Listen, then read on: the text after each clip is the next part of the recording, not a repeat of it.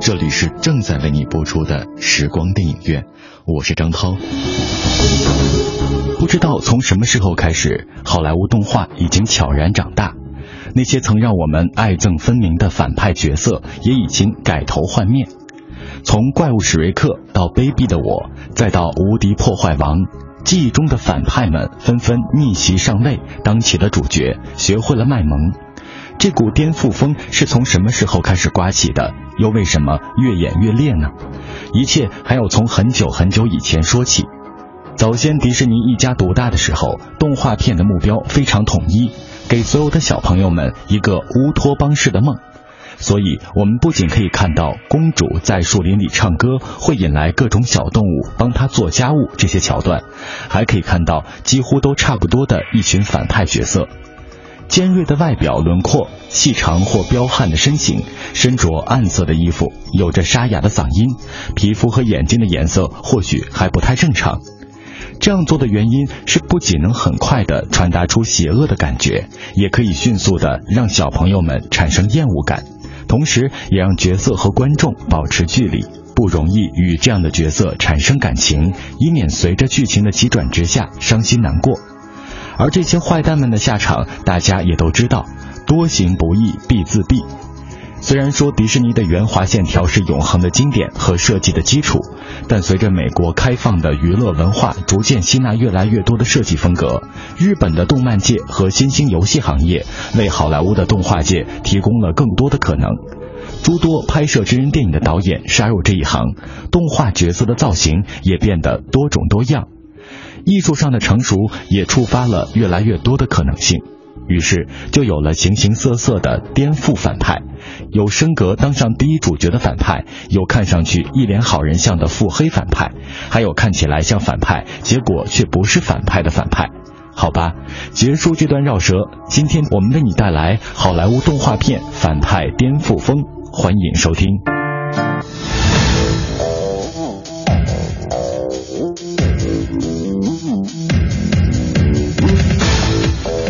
在动画片中设置反派，其实是一件非常麻烦的事情。由于动画片的主要受众是心智还在发展的儿童，这就意味着动画片首先要说服他们的父母。为了说服父母，那就意味着要迎合父母那代人的价值观。于是，真善美这些正能量一定要有，插科打诨的限度一定要把握精准，也千万要避免出现不良嗜好，比如抽烟、酗酒、说脏话这些。即便是那些为了故事刺激而编出来的暴力镜头，也尽量做得夸张搞笑，不能让孩子们认为那些暴力是真事儿，以防在现实中效仿引发麻烦。除了保护儿童，片商还要考虑的便是严格的电影分级制度。动画电影算是所有电影类型中最利于争取到最广泛院线安排的片种。所以，就算为了多排片，为了多赚钱，动画创作者们也要绞尽脑汁儿将内容降到最低分级，也就有了动画片中正派绝不能死去的准则。功夫熊猫最后就是拿这点开了个玩笑。阿宝以为师傅死了，结果师傅是在思考人生。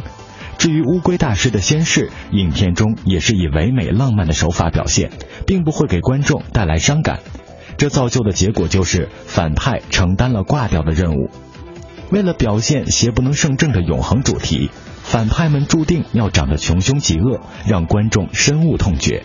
所以，无论是从受众的主观接受水平上，还是客观的制度上，为一部有戏剧冲突的动画片设置反派角色，都是一件不太容易的事情。这也是为什么动画片中相对少的出现真人角色，而是经常将动物或者玩具当做主角。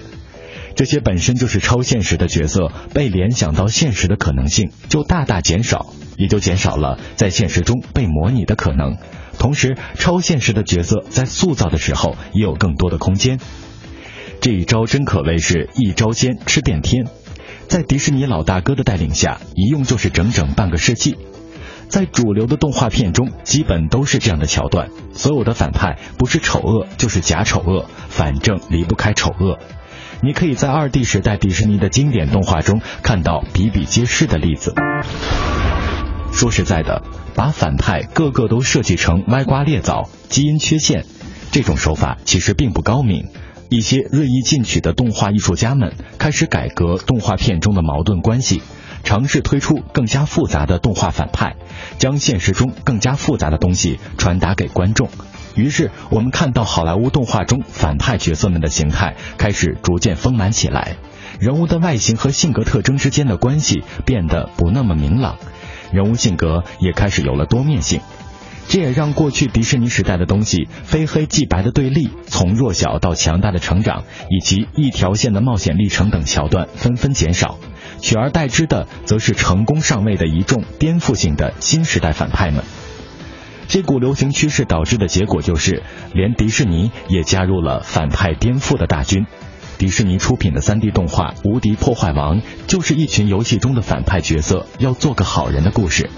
借这个机会，我们来一同梳理好莱坞动画电影中涌现出的那些令人难忘的颠覆反派角色。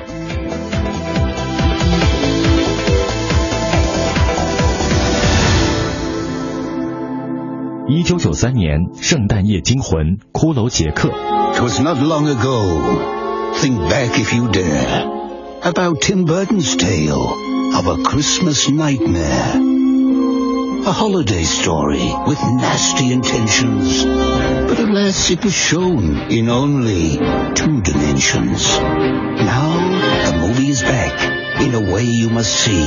Open the door and step into Disney Digital 3D. 如果要选出一个最典型的事例，那肯定就是这位骷髅老兄了。这部电影能被评级为 PJ，实属奇迹。 且不说亨利·塞利克创造出那一堆令人惊艳的恐怖造型，单说这位名叫杰克的主角，一架穿着竖条纹西服的骷髅，轮廓尖锐，颜色非黑即白，这身打扮在动画片里如果不是反派，那可就真没有天理了。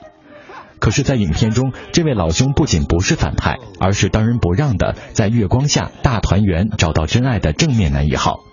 虽然外形丑陋诡异，不过在那肋骨里绝对有一颗炙热的心。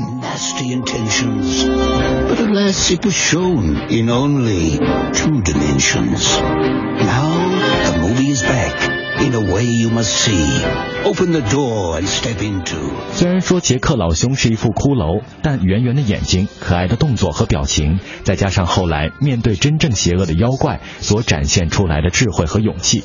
足以抵掉外表上的不足而让人喜爱。况且我们深知，好看不好看这件事情是要比出来的。被亨利·塞利克的动画作品里金色的怪力乱神一衬托，比上不足，比下有余的杰克就显得不那么突兀了。看过这部电影的朋友一定还记得，真正的大反派可是条在圆滚滚布料里包裹的蠕动的蛆虫。与如此重口味的设定比起来，我们的杰克老兄真的是别提多惹人喜爱了。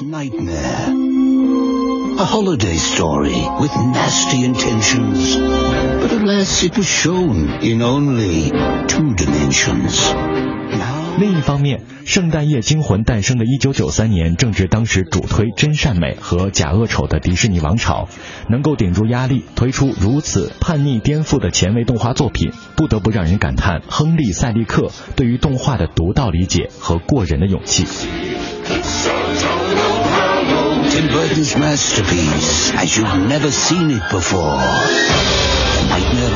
Christmas is now something to die for. In Disney Digital 3D, October 20 in select theaters.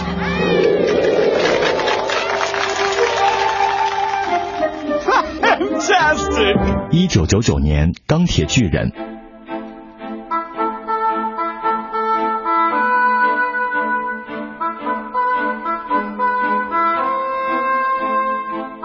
一九九九年，试图打破迪士尼传统套路的华纳兄弟，打造出了一部在冷战背景下反省战争的优秀动画作品。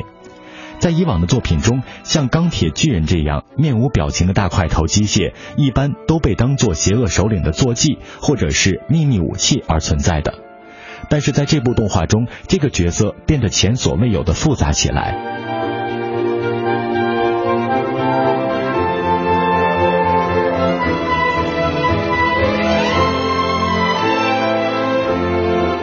在钢铁巨人刚刚出现的时候，他就像是一个普通的小孩子。在小男孩霍加斯的带领下看漫画，学着什么是好，什么是邪恶。但当他见到大量的武器的时候，终于显露了自己的原始身份，一个杀伤力强大到所向披靡的终极武器。而他的外表也发生了巨大的变化。不过，当他回忆起自己与霍加斯共同度过的快乐时光后，他又恢复了自己原来的模样。在核弹已经发射的危难时刻，和观众建立了情感的钢铁巨人决定牺牲自己。他飞向天空，简单说了一句 “Superman”。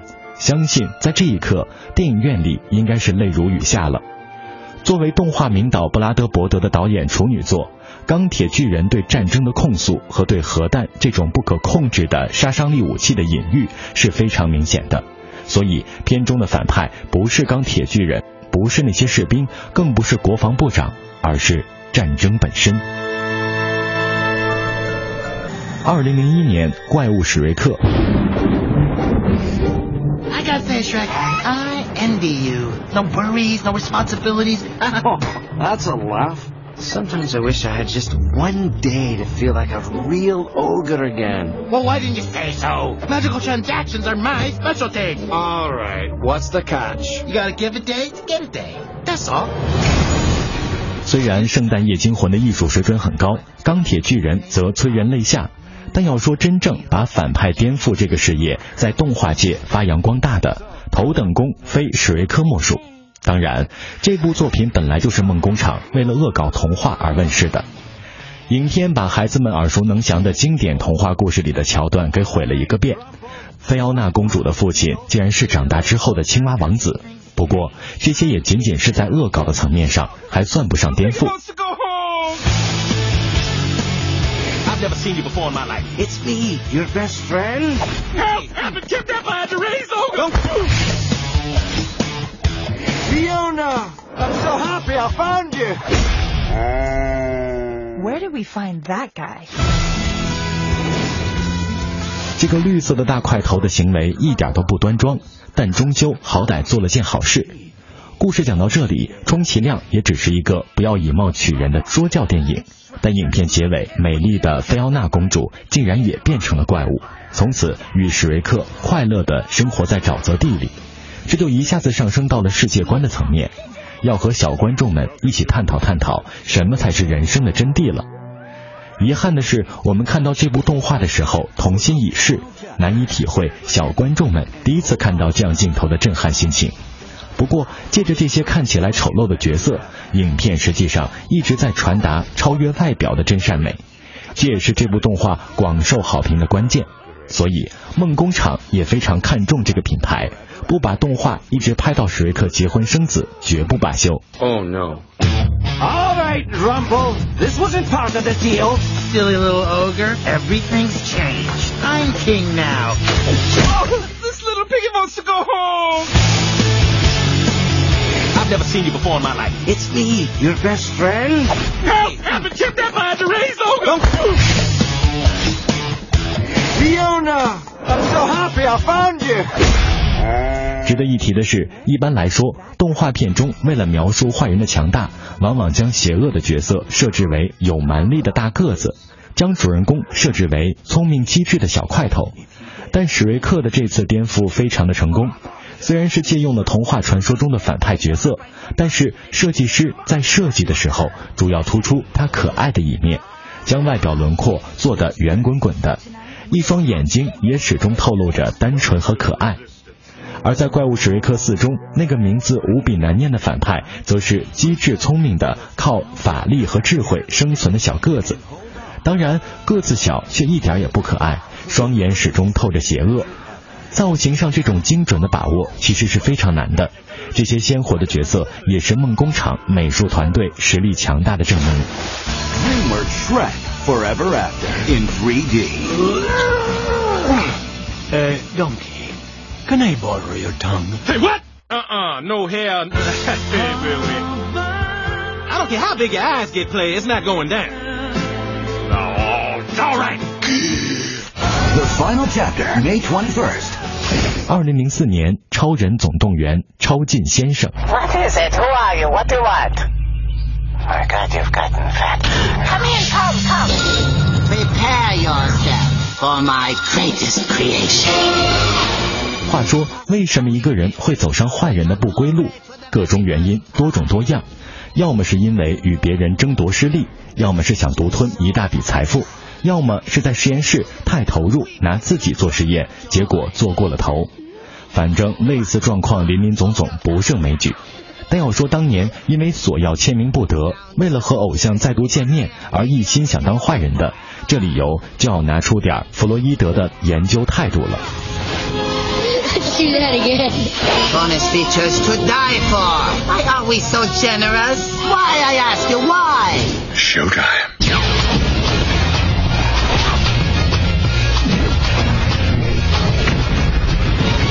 Pixar's The Incredibles. It will be bold, dramatic, heroic.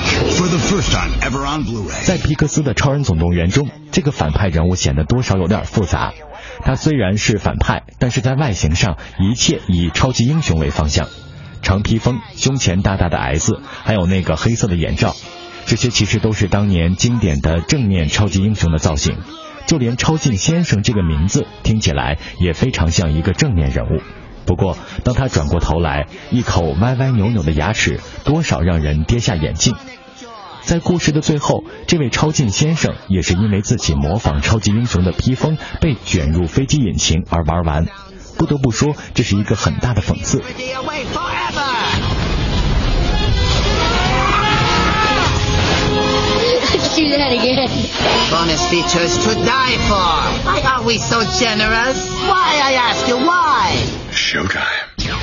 其实皮克斯的这位反派的设计，并没有梦工厂的颠覆来的彻底。这位反派还是长得一副坏蛋的样子，小朋友们一眼就能认得出来。不过他的人生目标和他的行事理由，却是动画片中那些单纯反派少有的。与其说这位超进先生是在颠覆反派，不如说他在颠覆英雄角色。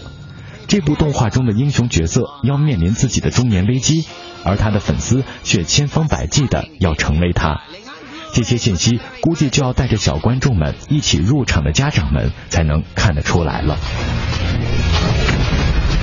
Disney Pixar's The Incredibles. It will be bold, dramatic, heroic. For the first time ever on Blu-ray. Darling, Blu-ray is the new black. 二零零五年，小红帽、兔子、波音哥。 There are many agencies meant to protect the security of their nation's citizens. But when there's a crime in this land, only one group can set the story straight. The Happily Ever After Agency is a secret organization dedicated to giving every 这 story. 部韦恩斯坦发行的动画片资金不足八百万美元，画面粗糙，而且有点生不逢时。 不过一切并不影响它的光芒。这部恶搞传统童话的动画片，塑造了无数颠覆性的人物。会功夫的小红帽，吃素的大灰狼，参加自由搏击、喜欢极限运动的老奶奶，不会说话只会唱歌的老山羊。不过，所有的这些角色都远不如片中真正的大反派兔子波音哥更具有颠覆性。Sam, he'll just slow me down. Wolf the Clueless. I've got me a foolproof rescue plan. Wow, this is even more painful than it looks. Rennie the Fearless. We're kicking it old school. Alley-oop. 在电影进行到一半的时候，这只兔子是一个完完全全如假包换的 NPC，出现的镜头少得可怜，做的事情也无非是在路边问个路，在缆车上一同坐，在森林里捡个萝卜这样呆傻蠢笨的行为。但随着故事的发展，所有这些不经意的镜头，最后全部被串了起来。原来每一次出现，这只兔子的行为都有明确的目的。原来之前所有的恶棍都是听他指挥，原来所有的意外和事故都是由他安排的。当他身份一表明，之前提到的所有信息全部被集中了起来。接下来，观众就要面对开始急速进展的情节了。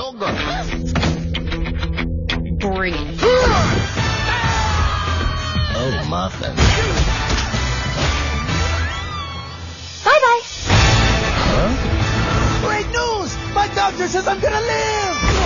这部电影情节逻辑严密，手法多样，融合了罗生门式的多重叙事和两杆老烟枪式的戏剧张力，是一部很尊重观众思维能力的动画片。倘若这个剧本直接改编为真人电影，估计也是相当精彩的。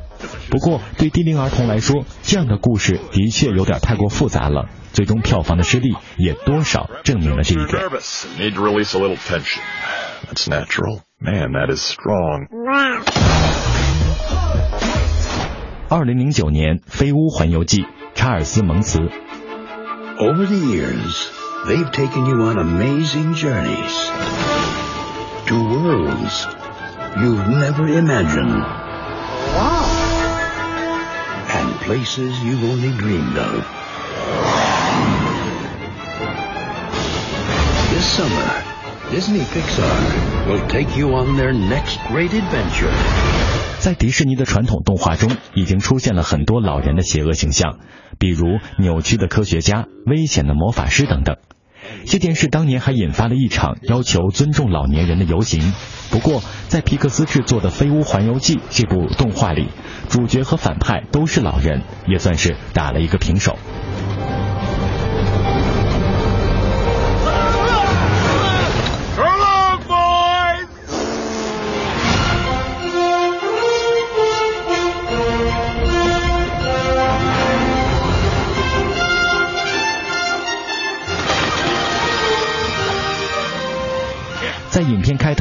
尔斯·蒙茨一直是一个传说中的英雄，其英勇事迹总是出现在大家的口口相传中和各种印刷品上。而此后他在飞艇上的首次出场，也是英俊潇洒、气度不凡，让人始终没有办法往坏处想。对主人公来说，他是自己从小就崇拜的偶像，在时隔多年经历了艰苦奋斗之后，终于相见。如果故事就此打住，这应该是一个天道酬勤的故事才对。但是皮克斯将故事讲到这里之后，画风一转，接踵而至的就是偶像的破灭。原来偶像只是为了那只罕见的史前巨鸟，利欲熏心的他立刻露出了真面目。于是，当年的偶像直接变成了要面对的敌人。在这么一个看似低龄的野外冒险动画题材中，加入这样的想法，让人佩服皮克斯的勇气。Their next great adventure with Carl Fredrickson. And he won't even have to leave his house.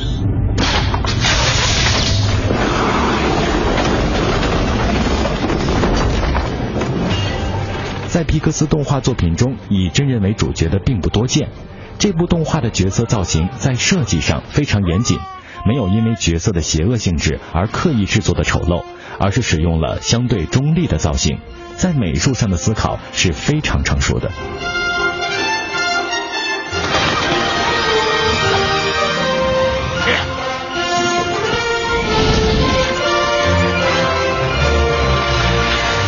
This summer, journey to a lost world. 二零一零年，《卑鄙的我》格鲁。Oh. Please, lad! Please wait! Please wait!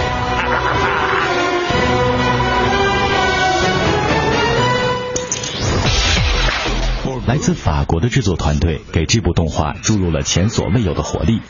且不说那些造型奇特的黄色胶囊小人，也不说开着摩托比走路还慢的科学家博士，还不说设计诡异的邪恶投资银行。单说电影中第一大反派维克多，竟然是一个长期不运动、蹲在家里打电玩的富二代宅男，就已经足够颠覆了。更不要说主人公格鲁是一个将坏贯穿到生活方方面面的惯犯。不过，片中所表现出来的坏也颇值得玩味。主人公的行为其实都是些小打小闹，比如买东西不排队、扎坏小朋友的气球、停车时挤开别人的车、占用别人家的院子、汽车黑烟滚滚、不环保等等。 We are going to pull off the true crime of the century. We are going to steal the moon! And Chris Meledandri, executive producer of Ice Age and Horton Hears a Who. I shrink the moon. I grab the moon. I sit on the toilet with what? You're funny. 但随着故事的发展，观众发现，原来使坏这一行为在本片中是一门职业，是主人公安身立命的基础。这就将坏的行为脱离了一般意义上的社会行为，而成为相对单纯的故事驱动。这也是这个故事最有新意的地方。作为故事主角的格鲁，有着高高的大个子、细长的鹰钩鼻子和大大的眼睛。也就是说，既有卡通人物圆滚滚的无害形象，也有邪恶人物尖锐的危险特征。这个设计给人的印象，其实在第一时间很难判断角色的正邪。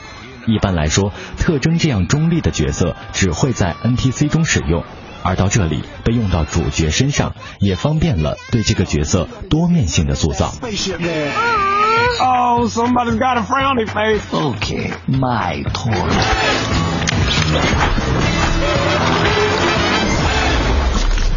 Knocked over. It's so slimy! This big guy. This big, uh, this, this, this. chooses our path in life. Here is your sidekick. And here is your pinky. You are destined for. Destined for what? I didn't quite hear that last part. 梦工厂自打怪物史瑞克打出名号之后，做起恶搞题材便顺手拈来。这次干脆玩了一个彻底，让一个反派来出任主角。这位反派绝对是如假包换，在监狱里长大，蓝色的皮肤，绿色的眼睛，操作着先进的强大机械，在乌云密布的时刻登场，再加上一身摇滚的黑色紧身衣和招牌式的坏笑，这简直就是反派的标配呀、 Table for two. Was feared. What? What? But on November 5th, A new threat has come to Metro City, Consider yourselves under new management. and Metro Man is nowhere to be found. He'll destroy the whole city. I'm sorry. I'm finally free to get in touch with my true power. Making awesome music. 说实话，比起这个角色的塑造，故事情节的反转倒没有什么新意了。 反派爱上了一个记者姑娘，从此决定走上做好人这条不归路。怎么看都是一个真爱无敌的故事。不过，故事中其余设置的角色倒是非常有趣的。超级英雄其实没有死，而是在被炸弹就要炸到之前，思考了一下人生，决定从此隐居。而真正的反派是那个长相平庸、追求美女不成的摄影记者，一不留神拿到了超级能力之后，完全失控，做起坏事来，连原来的超级大坏蛋都害怕。在电影里，这双重颠覆其实说出了一个道理：坏人也有改过自新的机会。普通人如果莫名得到了极大的能力，谁都会有变坏的可能。虽然故事情节看似颠覆，但是其中催人向上的正面教育意义是非常明显的。I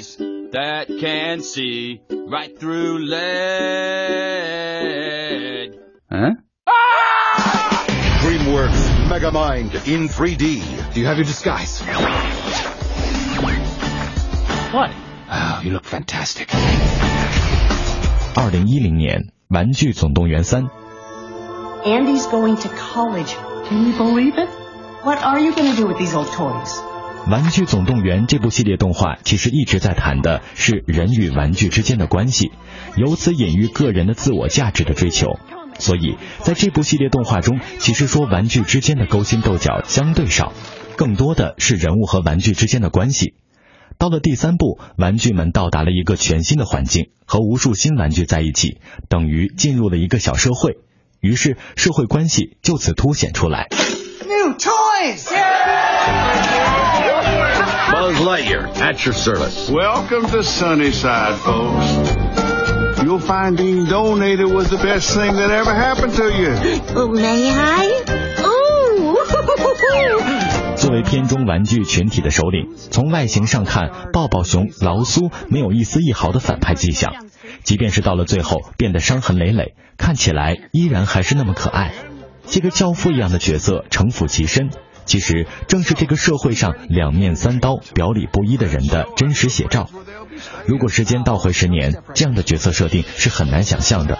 而在《玩具总动员》首部曲面世十五年之后，皮克斯推出这部动画的终结版，把故事的内涵拔到了一个前所未有的水准。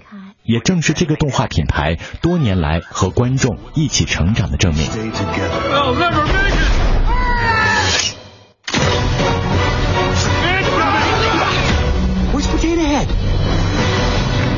You would not believe what I've been through tonight. 二零一一年，《Lango》乌龟镇长。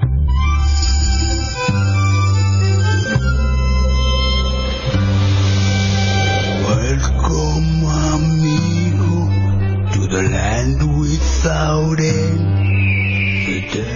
这部电影我们宁愿叫它电影而不是动画，因为看起来实在是太写实了。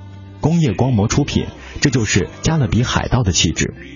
且不说约翰尼·德普出演的那个贱贱的蜥蜴主角和克林特·伊斯特伍德客串的西部之神，就这部片子里错综复杂的利益关系，就和一般的动画片有着很大的区别。Not moving. Not moving. try to blend in. What? London? What, what, what do you mean? Blend in. Huh? What, what, what, what are you saying? No! Too late. No, no, it's not too late. I, I, I'm blending. I'm a blender. Ah! Hey, calm down. What are you doing? Oh! Ah! Stop moving. 这部电影里，比尔奈伊配音的大蟒蛇是一个狠角色，算是比较典型的反派。不过最后信守道义，尊敬自己的对手，铲除了最大的 BOSS，也算是做了一件好事。不过这个反转和这个故事中真正的大 BOSS 真的算不上什么。如果这个乌龟市长出现在真人电影里，这种设定就算不上什么太新奇的事情。不过在动画片里，如此细致的用演技去刻画这么一个老谋深算的反派角色，实属罕见。这位 BOSS 是小镇的负责人，整个小镇缺水到不行。按照过去的做法，这个老角色怎么也是一个牺牲小我、成全大我的悲情角色。故事中有一段，他带领着大家做求水的仪式，像模像样，颇有威严。说起话来也是掷地有声，韵味十足，非常有文化气息。再加上坐在轮椅上这么一个行动不方便的造型，实在是太符合动画片中德高望重的标配了。一般来说，这种人是被拯救的对象才对。You better run, Mojito. What? I thought you said don't move. That was before. Now, you run. Here in the Mojave Desert, animals have had millions of years to adapt to the harsh environment. But the lizard? 但就这么一个德高望重的老先生，在电影里城府却是极深的，而且手段残忍，心思缜密，差点把整个小镇都毁在了他的手里。靠的是什么呢？不是蛮力和魔法这些表面的东西，而是依靠头脑和权术，利用所在的职位操控不同的利益集团，将民众把玩于股掌，为自己谋利，而且随时准备铲除异己。这在动画片里算得上是非常高端了。不过，这部动画真的是为孩子们准备的吗？孩子们真的能理解腐败这种信息量巨大的词汇吗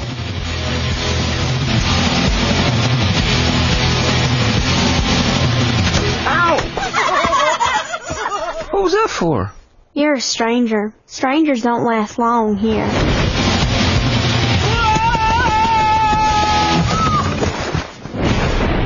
零一二年，《无敌破坏王》拉尔夫。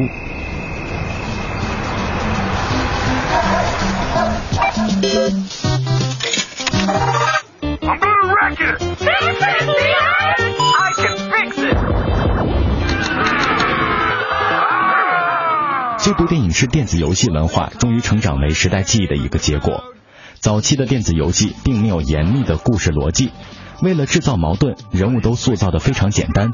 正如游戏中的破坏王拉尔夫为什么要搞破坏，理由其实完全没有，就如同当年的八位机一样简单。可是，当迪士尼打算给这些简单的人物赋予完整丰满的人性的时候，情况就变得有趣的多了。为什么他们要做坏人？这些表面上的坏人真的是坏吗？这些坏人是否还有新的机会呢？借用了老式电子游戏的题材，迪士尼将正邪势不两立这个话题上升到自我身份的探求，手法非常的巧妙。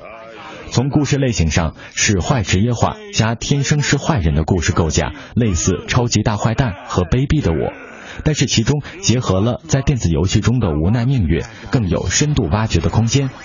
和史瑞克一样，片中主角拉尔夫也是一个魁梧大力的角色，这一般是反派人物的设定。不过，迪士尼在设计这个角色的时候，丝毫没有加入其他任何邪恶的元素，保持了全身圆滚滚的造型，看起来可爱又无害。所以，在这部电影中，反派的概念仅仅来自拉尔夫的身份，和他在整个电影故事中的角色性质是两回事。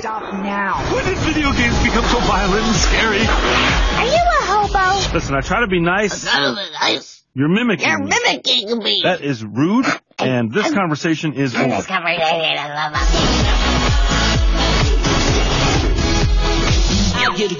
今天的时光电影院就到这里，感谢各位的收听，下次节目我们再会。